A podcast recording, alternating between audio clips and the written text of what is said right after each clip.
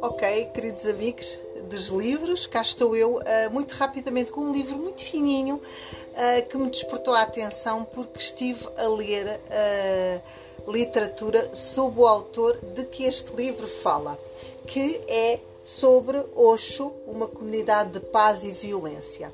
Isto é uma coleção crime e castigo, onde falam de casos uh, que efetivamente uh, correram mal, uh, pessoas que chegaram aos pinkers, foram famosas e depois levaram um tombo muito grande devido às suas atitudes. Bom, porque é que me despertou a atenção? Osho é um pensador, um filósofo, enfim, um guru muito conhecido uh, fins dos anos 70 até uh, meados dos anos 80, morre, ele veio a falecer em 1990. Há muitos livros sobre, uh, que estão como ele fosse autor, mas ele não escreveu livros, simplesmente tem palestras e foram transcritas e ele uh, dá conselhos para sermos felizes. Nada mais que os filósofos que deram, os pensadores uh, gregos uh, para nos dizer como devemos uh, ser mais felizes e, no fundo, é lidar com as emoções. E é essas é que nos trazem a, a, a dor. Inclusivamente, ele fala de Diógenes, o tal filósofo que falou com Alexandre o Grande, que vivia numa barrica e, e, o Alexandre o Grande, no fundo, queria ser o Diógenes. Bom, eu, uh, por, por acaso, li parte do livro Alegria e Felicidade hoje. Uh, li algumas partes, são interessantes. Uh, ele diz que não devemos buscar a, a, felicidade, ao buscarmos, nós ficamos infelizes. Uh, o querer alguma coisa, nós ficamos infelizes, porque depois de a termos já não, já não queremos, já ficamos satisfeitos. Bom, essa temática também é de Schopenhauer. Portanto, que a vida é um processo e a, a partir do momento em que nós conseguimos o que queremos, vamos em busca de qualquer outra coisa. Portanto, à partida, ele não me pareceu trazer nada de novo. Ok.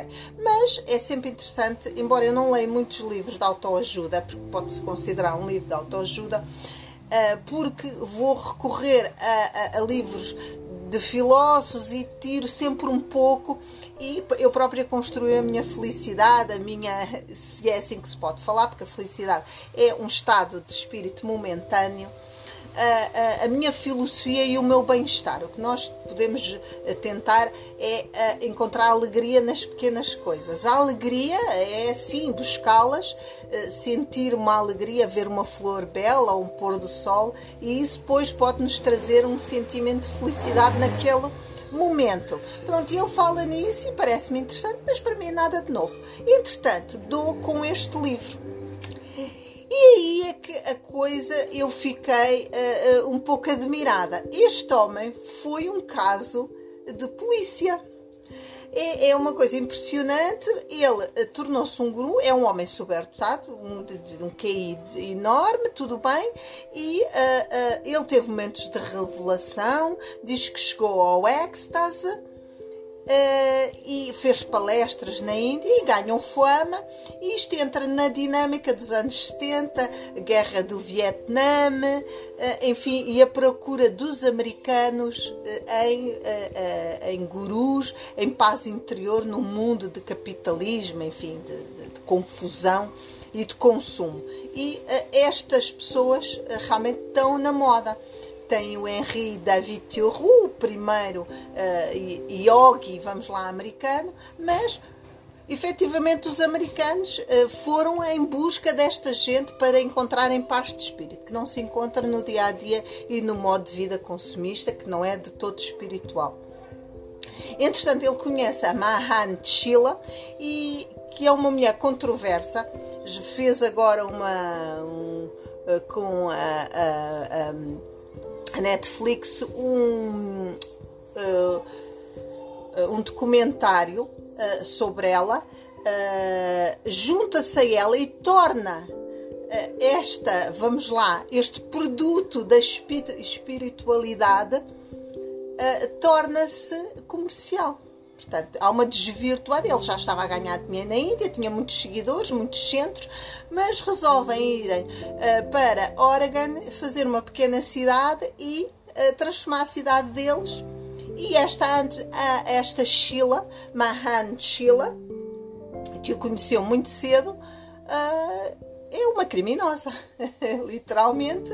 O primeiro ataque terrorista biológico foi dado por ela com salmonela para evitar com que as pessoas fossem votar para ela conseguir os votos uh, naquele estado. A população da Oregon, da, daquela cidade, virou-se contra eles porque eles estavam a desvirtuar e já sabem como os americanos são extremamente conservadores. Enfim, aquilo era orgias sexuais. Aliás, todas estas, estas uh, estes esquemas espirituais que viram seitas viram todos uh, para o lado do sexo, para a libertinagem. Portanto, há uma tendência para o sexo livre sem tabus. E uh, ela, inclusivamente, põe ainda o presidente de Câmara lá, porque, uh, para conseguir o poder. Portanto, ela uh, tem a ideia de ir para a América, convence o Osho, tinha outro nome na altura que eu não, nem sequer vou, Chandra Mohan Jain, uh, que uh, vai para lá, mas ela quer dominar aquela situação, mas a população não gosta e faz uma série de coisas e ela é condenada mesmo. Pois acaba por ter pouco tempo de prisão, vai para a Suíça e lá também tem problemas legais e uh, agora uh, uh, acho que pacificou um bocado. Portanto, uma mulher muito controversa. Mas o que é mais incrível é que este tal Osho, aquilo que ele propaga nos, nos livros não é o que ele fez. Ele fala que a matéria não traz felicidade. E é verdade em parte não traz felicidade nenhuma. A matéria é, serve para nos servir, o dinheiro serve-nos, desde que seja o necessário. Tudo o que é excesso não vai trazer felicidade, nem podemos basear a, a tornar o dinheiro ou a matéria nosso mestre. Isso é óbvio. Qualquer pessoa sensata vê isso. Mas sabem quantos Rolls Royce ele teve? 21. E outros tantos uh, relógios de uh, diamantes. E ele só falava de um trono.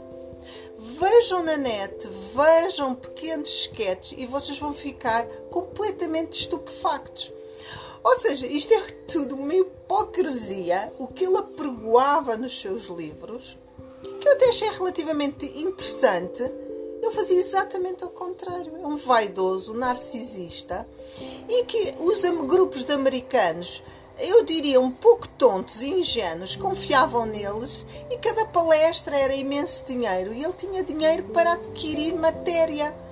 Então qual é a lógica nisto, nisto tudo? Bom, eu não estou-vos a dizer para não lerem livros de autoajuda. Mas eu só quero que vocês percebam uma coisa que é a matemática que eu já falei anteriormente tudo, tudo começa muito belo, com imensas eh, boas intenções, uns ideais. A partir do momento em que passa uma determinada esfera restrita e se torna pública ou atinge proporções uh, uh, maiores, acaba. Torna-se perverso e há o mecanismo e o, uh, o mecanismo e a ação do poder, ou seja, passa a dominar as pessoas a manipulá-las e a explorá-las. Foi isso que aconteceu aqui. Uh, e pelos vistos, o senhor Osho não era nenhum santo. E sabia falar bem, sabia repostar bem. Trouxe coisas novas? Eu não concordo, mas isso é uma opinião e posso não estar muito abalizada para isto.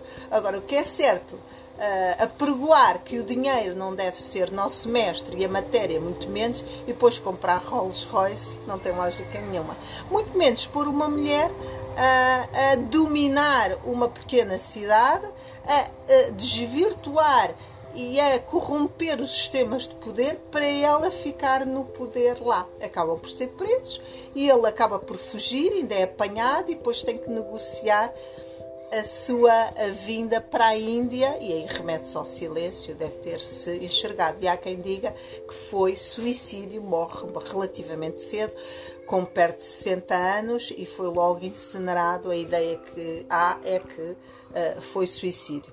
Bom, mais um caso de hipocrisia. Uh, Convido-vos a ver. Realmente, este livrinho é pequenino há vários uh, temas destes, destas personagens controversas, uh, que são tomadas da, uh, da voragem do poder e do dinheiro e que elas próprias transfiguram. Ou então elas já eram assim, apesar de toda a conversa e todas as balelas que dizem, no fundo era uma maneira de dominar as mentes fracas e como a própria Sheila, secretária do Osho, disse, uh, o que ele uh, propagava era apenas e não só uma vigarice. Deixa vocês para uh, avaliarem e para se informarem. É interessante. E não deixem de ler o que ele escreveu, se tiverem interesse. Se puderem tirar algo para vós, sempre abre o espírito e é sempre útil aprender algo, mesmo de um hipócrita como este.